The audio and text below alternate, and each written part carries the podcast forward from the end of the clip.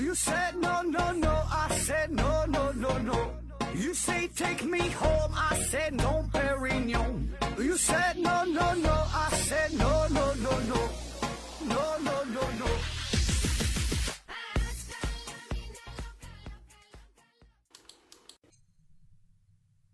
拼命探索，不计后果。欢迎您收听《思考盒子》，本节目由喜马拉雅平台独家播出。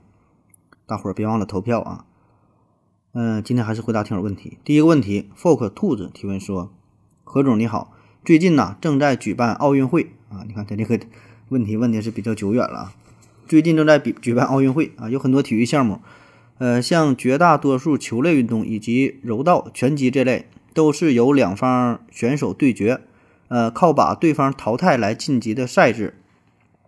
这样的比赛呢，在四分之一决赛之后，假如在半决赛里，呃，冠军淘汰掉了选手，冠军冠军淘汰掉的选手获得了季军，那么存在着季军的实力实际上高于亚军的可能性啊。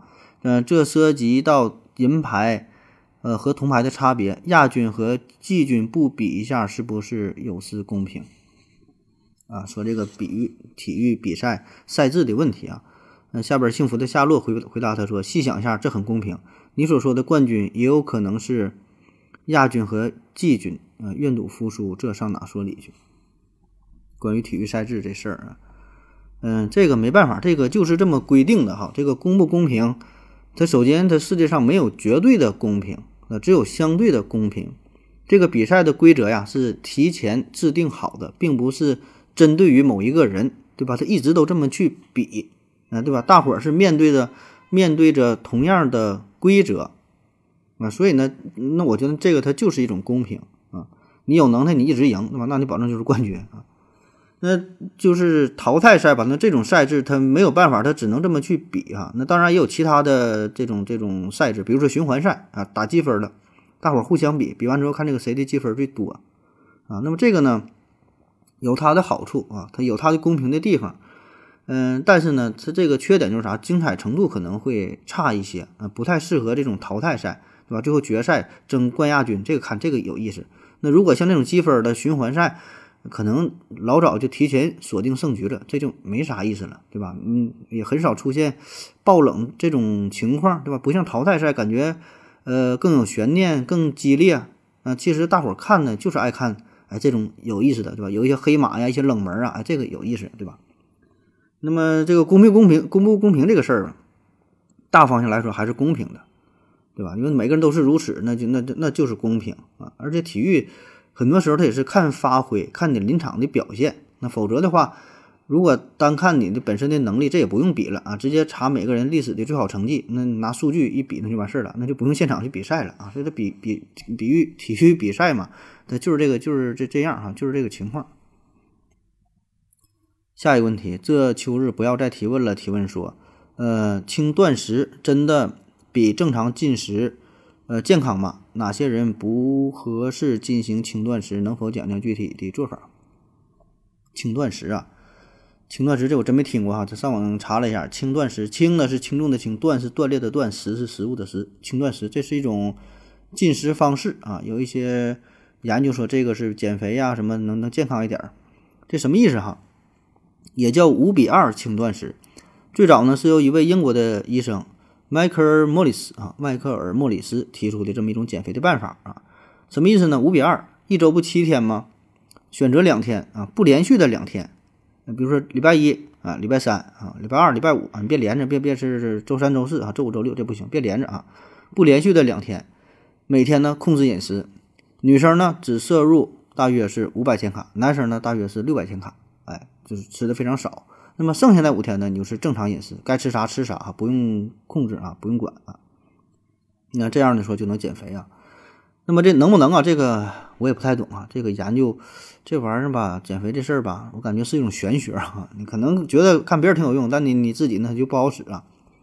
但是说呢，也有调查说这种饥一顿饱一顿的吧，确实呢能让你瘦点儿哈。说这个 BBC 嘛，就他他拍纪录片的嘛，他研究过饮食这个事儿。这调查发现呢，说在经济大萧条的时候，最困难的时期，哎，人类的寿命呢反而是要延长了六年，啊，就是说这个饿嘛，吃不上饭嘛，寿命反而是延长了啊，说挺有好处。反正这个咋说呢哈，嗯，这这不懂啊，都真是不懂啊。你你愿意试，你就你就去自己试一试，反正自己你就看着办吧。啊，对，你说到这个问题，我想起来了，咱马上咱们麦克说这节目要做一个关于减肥的事儿了，也就这马上这这这几期快了，一两周以内吧，反正你可以关注一下麦克说，专门聊减肥啊，一定关注一下。下一个问题，龙大帅提问说：“我把牛奶呀倒鼻子里，然后呢屏住呼吸，怎么不能闻到奶香味儿？鼻子只能闻到气体的味道吗？带味道的固体或者是液体碰到鼻子里，为什么不能感知到气味儿？”你都呼上了，上不来气儿了，那你闻啥味儿啊？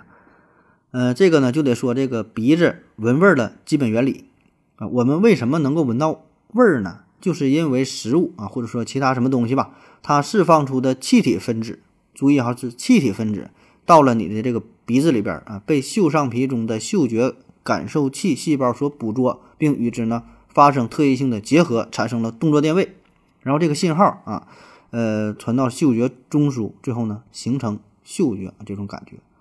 所以呢，不管是你说的是固体呀、液体呀什么，它要是只要能释放出气体分子，那就行。那如果释放不出气体分子，那你就闻不到味儿，对吧？这这个细胞没法感知啊，没没法产生这种这种这种信号，没法产生这个冲动，嗯，你就闻不到这个味道了啊。贴你鼻上也没有用。下一个问题，夜空闪烁，风儿吹过，提问说。亲吻合着哥，为什么打哈欠会流泪啊？打哈欠流泪啊，这个是很正常的现象。咱打哈欠都流泪啊，就因为在你打哈欠的时候，这个动作哈，一张嘴啊，这个肌肉呢会压迫你的鼻泪管，鼻泪管这里边就是就是有有这个有这个泪水嘛，现在把这个挤出来了呗，哎，挤出来你就不自觉流泪了。下一个问题，夜空闪烁，风儿吹过，提问说，请问合着哥，吃掉自己的器官违法吗？嗯，幸福的夏洛回复他说：“这种情况不常见哈，也没有先例，应该不犯法。自己偷摸吃，别请客就行。仔细管这经常吃啊，有啃手指头的，对吧？咬指甲的，这事儿法律上好像还真没有规定啊。但是咱有一句话叫‘法不禁止即可为’啊。如果是法律上没有规定的话，就没说不让吃，那你就吃吧，可以放心大胆的吃。下一个问题。”嗯，Licking Z 啊，这伤心的女网友啊，伤心的女听友啊，又提问了，说：何子老师，我喜欢两年的主播，才知道他结婚了，并且孩子都会打酱油了啊，我居然有一种失恋的感觉，这是什么心理问题？哎呀，不知道你喜欢的这位主播是谁呀？你这个呢，属于相思病啊，相思病。说怎么治疗相思病呢？九叶重楼二两，冬至蚕蛹一钱。嗯，渐入隔年雪，可医世人之可医治世人的相思疾苦。下一个问题，何为究竟提问说，何总，我想问一下，跳水比赛女生为什么穿成这样？如果是为了博观众，是不是有点点点点儿啊？就说有点博眼球呗，对吧？穿这么少啊？啊，下边有人回答说，我觉得不可能只是为了美观吧，更重要的原因肯定是这种衣服啊更有利于运动员发挥。你想想，总不能。让运动员小姐姐穿上貂皮棉袄或者是什么什么去跳水吧啊？嗯，关于运动员衣着这事儿哈，穿的衣服，这个呢，嗯，追求视觉效果吧，嗯，有这么一方面原因哈，但并不是最重要的。嗯，最重要的还是这个运动本身，对吧？因为体育嘛，竞技比赛，你像这个跳水呀、排球啊，呃，包括很多这个田径类的田径类的比赛，呃，穿的都很。简单都很暴露，那最主要的目的就是为了减少空气的阻力，对吧？这样才能取得更好的成绩。呃，同时呢，也是为了更好的散热，那比赛保证冒汗呢。所以呢，还是出于运动本身考量的啊。那有人可能问了，那也不至于说的，你跳个水，你穿一个这个平底裤，你非得穿个三角裤，对吧？感觉非常暴露啊。你稍微多穿一点儿，还有包括这个体操运动员也是哈，好像穿的这个那么节省布料呢。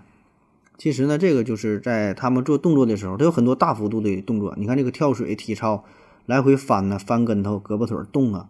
那你穿这个平底裤，它就没有三角裤舒服，特别就是大腿根儿，对吧？关节这一块儿，你穿三角裤就更有利于完成这些动作啊，取得更好的成绩啊。所以呢，我觉得终究还是考虑运动本身哈，并不是考虑视觉的冲击效果。下一个问题，皮卡丘一九零零提问说：如果地球公转的线速度增加一倍，地球的公转轨道会改变吗？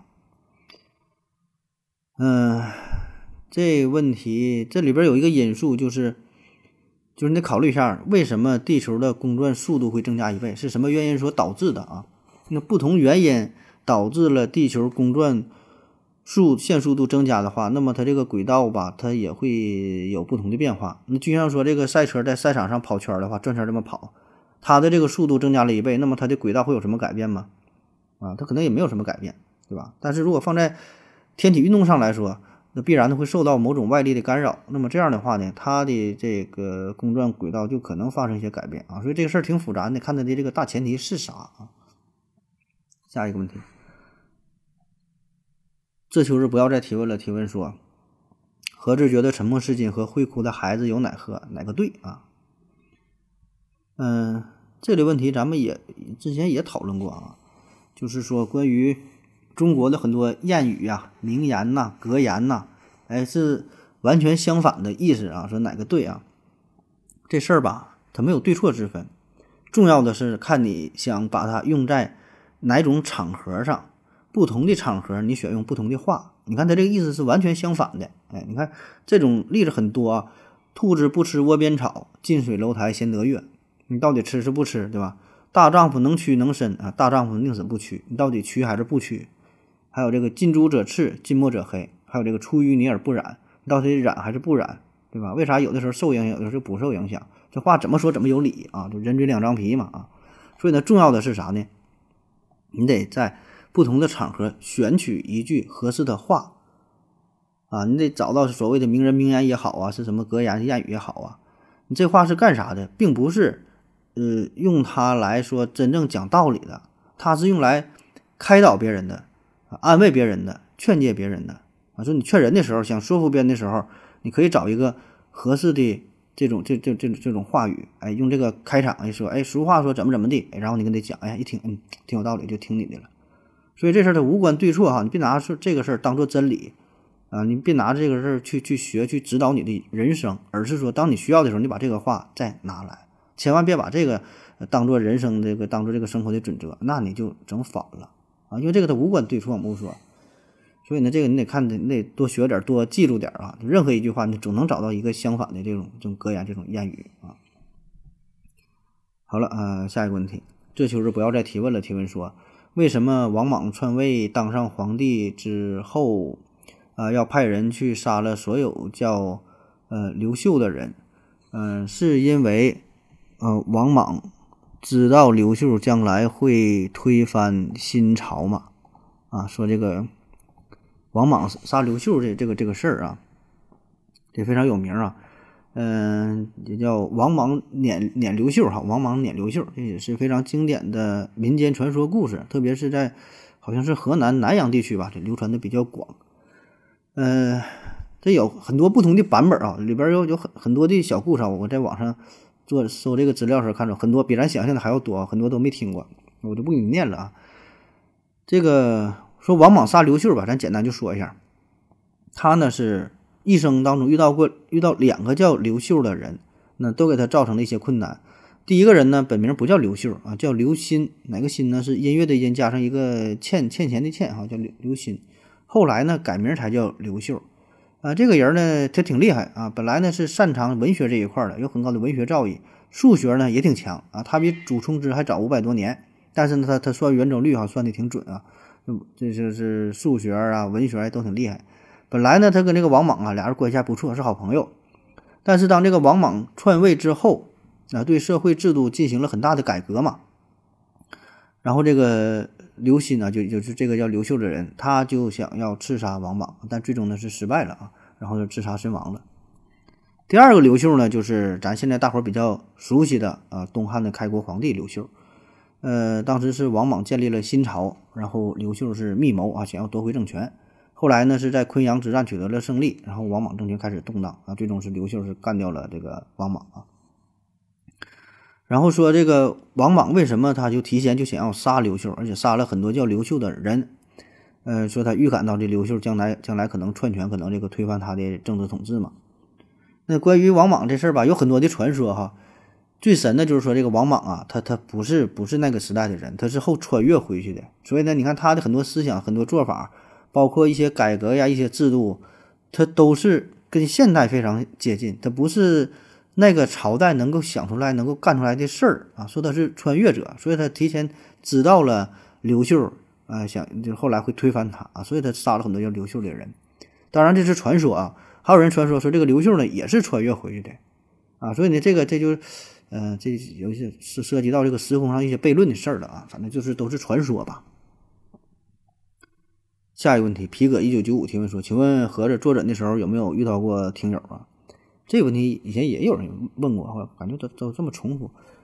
呃，听友的确实没遇到过啊，他没有遇到过说慕慕名而来的这个听友找我看病啊。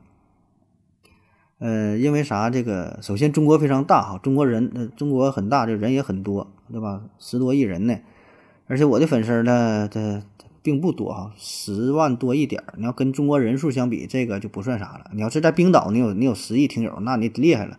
冰岛三十万人，你十你十万听友，可三分之一都听你节目啊，那个那牛逼坏了啊！而且呢，我的粉丝分布吧，其实呢，东北并不多啊。沈阳就是就是从从省份来看，辽宁好像没进前十。从这个城市的分布来看，沈阳也没进前十啊。分布最多的这些城市呢，是你看北京、上海、广州、深圳、成都、呃武汉、呃杭州，然后什么重庆，哎，就是这些大都市啊，都是你看这些都是一线大城市比较多啊。当然沈阳也是一线城市，但是是确实没有沈阳。嗯，然后我就反思一下，为什么这么多朋友就分布在祖国各地，特别南方朋友还挺多呢？我后来我一想，是不是咱们东三省人口流失比较严重啊？啊，其实都是咱东北人，然后呢？跑跑到祖国各地发展去了啊！晚上没事听我节目。下一个问题，folk 兔子提问说：何总你好，夏天开空调的话会闻到一种一股空调味儿啊？请问空调味儿是啥？怎么来的？空调味儿啊，特别是你这个空调好几天不开啊，一打开之后有一种怪怪的味道哈，这管这叫空调味儿。实际上呢，这就是一些细菌呐，一些什么各种微生物之类的，哎，它呢。寄生在你的这个空调当中，在这里边，你空调啥一进气儿一一一出气儿的循环呢，中间有滤网啊，这上面沾染沾染了很多灰尘，这个呢是非常微生物非常喜欢的、非常适宜的繁殖的地方啊，在这里大量的繁殖。那么你空调工作之后一通气儿，这个气体啊就把微生物新陈代谢这些产物啥的就给带出来了啊，就产生了一种特殊的气味。下一个问题，folk 兔子提问说：何总你好。今年奥运呐，我国的举重选手算是火出圈了。你看，他都是奥运的事儿啊。呃，举重这样的比赛项目，不像对抗性的项目需要强力的对手来陪练。呃，训练体系呢，在我看来也是很难保密啊，彼此都可以学习借鉴。这是否说明了我国在举重项目上存在着一些呃基因上的优势？嗯，说这个举重哈，这举重。嗯，举重一直是咱们国家，呃，传统的一个一个强项哈。这举重一直都很牛啊，只不过今年好像今年特别火哈，也是加上网络的传播越来越快啊，然后这个确实取得成绩也是很好啊。嗯，其实咱们国家举重在奥运会啊、多次的奥运会、世锦赛呀，这成绩都不错哈，一直挺牛的。所以这里边吧，它并不是偶然，对吧？那么背后有什么原因啊？呃，你说这个是不是基因上的优势啊？就是人人种这方面呗。呃，这个当然是，呃，有一方面这些原因，就是不同的人种在体育比赛上各有优势，对吧？你看有的就擅长长跑，有的擅长短跑，啊，像这个呃博尔特对吧？就牙买加人，他短跑就厉害。然后呢，有的长跑，你像非洲的有些这个长跑就就就厉害，对吧？那有一些呢，就是打乒乓球的厉厉厉害，对吧？有的踢球他就厉害。嗯，但是说呢，这个我觉得也并不是最核心的地方啊。如果你要说是人种啊，黄种人对吧？那也多了去了，对吧？你说咱咱亚洲就很多很多这个黄种人，呃，不只是咱中国有，对吧？所以呢，这里边包含的因素挺多的。就体育比赛嘛，你它它这里边涉及因素太多了。现在已经并不是单纯的体育比赛啊。那么咱们国家这个举重为啥这么厉害啊？其实咱整体的体育的实力啊。都在增强，不只是举重，对吧？这个呢，与咱们，嗯，国家政府对于体育的重视这个分不开然后有相应的配套的设施啊，这个也是很大的提升啊。包括说对于一些技巧的学习，你说就说什么训练呐什么的保密这个事儿啊，这玩意儿看似简单，上去举一下就完事儿了，但实际上呢，这里边背后啊，它很多技巧，很多需要学习的地方。那训练的时候，一些体能的调节呀，怎么怎么地啊，这专业事儿咱也不懂啊。但我觉得仍然还是会有一些保密的地方，不是说谁都能学得会的，对吧？你任何一个体育项目，你你要想做到很大的提升，除了说人种。那还要找到一个正确的发展的路径，对吧？国家的支持，然后一代又一代的教练员、运动员，包括科研科研人员，整体的长期的这个努力，对吧？加上经验的积累，对吧？方方面面啊。下一个问题，长臂猿维斯提问说：何子老师，呃，除了主流网站的一些小网站上面有各种，呃，除了主流网站啊，一些小网站上面呢有各种八卦新闻飘的各种广告啊，有很多广告一看就是假的。请问网站靠什么赚钱？呃，不会有人点击那些乱七八糟的广告吧？这个说那些广告哈，瞅着五颜六色的，反正一看就感觉假的。但是呢，这玩意儿吧，它假不假的，就你感觉假，但是它有人相信呢。毕竟呢，这个人口基数大，咱国家十多亿人，上网的那也是好好几亿，对吧？那这么多人当中啊，你觉得假，有人觉得不假，哪怕有百分之一、千分之一、万分之一的人能够上当，能够相信，那么那他就。够吃了，对吧？它的成本，它它它也没啥，所以这玩意儿它就是玩的，就是就是概率呗，总会有人相信，对吧？就像是电线杆子上面贴的那些什么小广告啥的，我感觉这玩意儿谁能信呢？哎，他真就有人信呢，有人信呢，对吧？成了一单，他就就能骗了几千几万了，那就够了啊。所以呢，这种东西就是就不同阶层嘛，不同的群体啊，这个看到的想到的也不一样。而且呢，很多时候，你反感的东西是因为你现在不需要它，你不是这个人群，你没法想象。呃，就像有的人他穷的不行了，拼命的就想要去赚钱，对吧？就是有些贷款的放高利贷，就感觉这怎么能信呢？确实有人信，就他就需要这个钱，马上就要死了，或者说就就还还不起，活不下去了，他就要这个钱，他就相信，是吧？还有一些像什么治疗什么疾病，感觉这玩意儿偏方什么，一看骗人的，也不是啊，真要到那份上了，可能是真就信了。所以呢，这些广告呢，就是满足了不同的需求，玩的就是概率，总会遇到这种人，总会遇到有缘人，对吧？跟你无缘哈，你自然你就不信。下一个问题，我也出来溜溜狗提问说，盒子，为啥呀？不刷牙就容易蛀牙？我家狗从小到大也没刷过牙，也没见它蛀牙呀。这个就属于先问是不是，再问为什么。呃，你家狗没跟你说过它得蛀牙，但并不代表它没得蛀牙啊，也许它是不会说话，对吧？再者说了，这个也是跟咱们饮食有关啊。你这个狗它吃的东西，毕竟它吃那东西可能是不是容易引起蛀牙的东西。你试试天天喂它点糖啊、巧克力呀、棒棒糖啊、蛋糕啊、饼干呐，应该吃这些东西，它它它一定会得蛀牙啊。所以这个蛀牙这个事儿吧，咱就看这个蛀牙的原因是啥哈。现在研究呢是四大方面：细菌、饮食、宿主、时间啊。为什么说吃糖就容易得蛀牙？因为这个糖嘛，它比较黏哈，它容易滞留在牙齿上这个比较隐蔽的部位。你感觉糖吃下去了，但是呢，它它它它是糖块吃下去了，这个甜味儿，对吧？它一些细微的这个一些一一一些残存的东西仍然存在你的牙齿之上。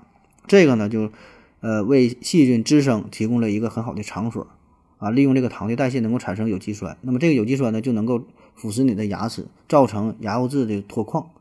慢慢的时间长了之后，那就加上时间的因素嘛，形成了蛀牙。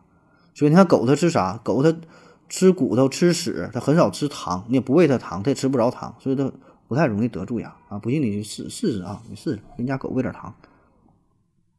下一个问题，凉凉提问说，在大是大非的问题上需要讲证据吗？当呃讲出证据，对方大概也不会听啊，还会给你扣帽子。这种情况还。需要进行摆事实、讲道理吗？这个大是大非就得看看大到什么程度了哈。就是这个问题，如果大到一定程度，这嗯，这这结果完全不一样啊。而且不知道你说的是哪方面的问题啊？说大是大非，就是如果单纯法律上的问题，单纯法律上的问题，当然是要讲证据。不管是大是大非还是小是小非、是是非非，只要涉及到法律，那必然咱就得讲证据。但是说法律以外的事情，呃，绝大多数咱说都是法律以外的事情，对吧？平时你的生活啥都是法律以外的事情，法律以外的事情似乎他就不那么讲证据，你讲证据也没有用，没有人听你讲证据。这个时候是谁的权力大，谁的地位高，谁的能力强，谁掌握了话语权就得听谁的。这不就这时候他就很多时候他不讲理，你就是把这个证据摆在面前没有用啊，就瞪眼说瞎话，人家说的就是对，你没有招。那咱再往大了说，比如说美国怀疑你有大杀器。你没有，他也没有证据，就要调查你，就要干你。他讲证据吗？他也不讲证据。那谁能管得了他吗？你也管不了啊。所以呢，这个是是非非的哈，这个没有绝对的是，也没有绝对的非啊。就真理永远在大炮的射程以内啊。下一个问题，呃，北景提问说，请问盒子，幺幺零、幺二零、幺幺九啊，这些电话为什么不通过某些方法实现实时定位啊？如果一个陌生人。呃，如果在一个陌生的地方打电话求助啊，岂不是很糟心？呃，这个事儿从技术层面上来讲有什么难度吗？今天的题目啊，说这个打幺二零定位这个事儿哈，为什么不实时定位，还得报我这我家在哪哪哪个街道门牌号啥的，挺费劲啊。那么这个事儿从技术层面上来讲，呃，有没有难度啊？有一定的难度，但不是不可解决的问题啊，可以解决，技术层面上可以解决啊，并不是特别难。那为什么不这么去做？呃，最主要的一个原因就是这里边涉及到一个法律的问题。我国宪法规定，公民的通讯自由和通讯保密受到法律的保护。未经用户同意，运营商不能收集和使用用户的个人信息，呼叫者的位置啊也不能进行实时定位。说白了，这个就是打电话这个事儿，这是受到保护的啊，这是你的你的个人权限啊。所以呢，有这么一条跟着的话。那么只能是接警员通过询问你的具体的家庭住址，你你你当时的情况啊，通过这个才能给你定位，你就让你报出这个具体的坐标在哪在哪。那有人说了，那这事儿也简单呐，这也不难呐，只要网络中心直接它有自动识别系统就行了，对吧？一看我这个是打幺幺零、幺二零、幺幺九的话，那你是不管是联通、电信啥的，你一看这些打的特殊号码，那咱就不受这条法律。限制了呗，对吧？特殊情况特殊对待呗。啊，说的也对啊，也很有道理。但是呢，话虽如此，可是呢，现在这个法律它它没跟着改。所以呢，如果你要是暴露出了个人信息的话，那么就会有一些人，他就会拿这条法律去起诉通讯公司，然后就说了你暴露我个人隐私了，起诉拿这条说话，起诉这个，比如说就告中国移动，你暴露个人隐私，你赔吧，几十万上百万的。你到时候这个这个这个通讯公司说不来理，你毕竟有法律搁这摆着呢，所以呢，你法律不改的话，那通讯公司人家也不管，对吧？人家就是挣这个电话费钱，你他妈爱在哪在哪，你死不死跟人有啥关系，吧？人家就是提供通讯的服务，别的事跟人没有没有关系，懒得去管，商业嘛，那没有办法，对吧？商人嘛，对吧？公司企业它就是赚钱的，对吧？这个无可厚非。那还有一个问题呢，就是关于定位的精准程度。定位的确实，咱说确实可以定位，但是定位的精准程度是否有这么高呢？啊，这个呢也会存在着一定的误差。呃，通常呢，呃，咱现在常用的都是这个民用级别的卫星，对吧？所以这个定位可能有一些延迟，或者是不是特别精准。咱手机有时候用这个导航，这也是也是如此。呃，所以呢，如果真要是要更高级别，就得用这个军用的军用卫星。啊，当然，咱这里说手机哈，如果座机的话，你这个位置相对固定哈，这个简单了。咱说你要是用军用卫星，你说你要是定位哈，精准到是是米呀，甚至说是厘米的级别，那这个呢，这个资源是非常宝贵，对吧？每天拨打幺幺零、幺二零、幺幺九电话非常多，这也是必必然是一个巨大的投入啊。而且说，如果你把这个问题推给了呃通讯公司，推给了幺幺零、幺二零、幺幺九，推给推给了政府的话，最后真的因为没能准确的、及时的定位。救治不及时的话，最后幺二零说的，哎呀，没没没找对地方，如何如何的，这个时候出现了问题，这个人死了，这个事儿算谁的？家属就拿这个说话，说你看你这个定位不准确，你来晚了啊，幺二零没没找没找到地方，如何如何的，所以呢，他就很复杂啊，所以最后人人家通讯公司，咱不说嘛，不管是移动啊、联通啊，还是什么电信啥，人家不管这些事儿，对吧？人家是通讯公司，提供的是通讯服务，没有这个定位服务啊。当然，对于一些特殊事件，如果有警方介入的话，比如说打个幺幺零，重大的刑事犯罪啥的，有些案件啥，你想破案、想定位，OK，那可以。那你警方出面的话，那想找你一定还是能找着啊。所以呢，这个就是看想不想，看如何具体是实施啊，一些细节上一些问题，嗯，不像咱想的这么这么简单哈，也不像咱们想的这么天真这么友好啊，这里边涉及的事儿它太多了啊。好了，今天节目就是这样，感谢各位收听，谢谢大家，再见。感谢您的聆听。如果您也想提问的话，请在喜马拉雅平台搜索西西弗斯 FM，在最新一期的节目下方留言即可。欢迎您的参与，我在这里等你哦。